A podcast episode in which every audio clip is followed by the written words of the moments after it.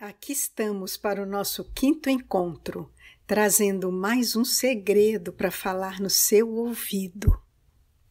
A nossa voz, assim como o rosto, marca a nossa identidade, mesmo se tanto o rosto quanto a voz se transformam com o passar do tempo. Os dois expressam nosso jeito de ser.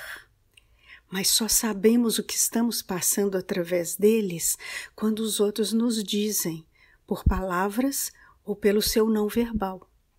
Sozinhos só nos conhecemos até certo ponto. Precisamos do outro para sabermos sempre mais sobre nós mesmos. Você já tinha pensado nisto? Lembrava que no espelho a gente se vê ao contrário? Sabia que a nossa voz que escutamos não é igual à nossa voz que os outros escutam? Eu sou Beatriz Pinheiro, especialista em desenvolvimento pessoal e de grupos. Sou do Arvoredo Assessoria em Desenvolvimento. Clique no sininho se você gostou.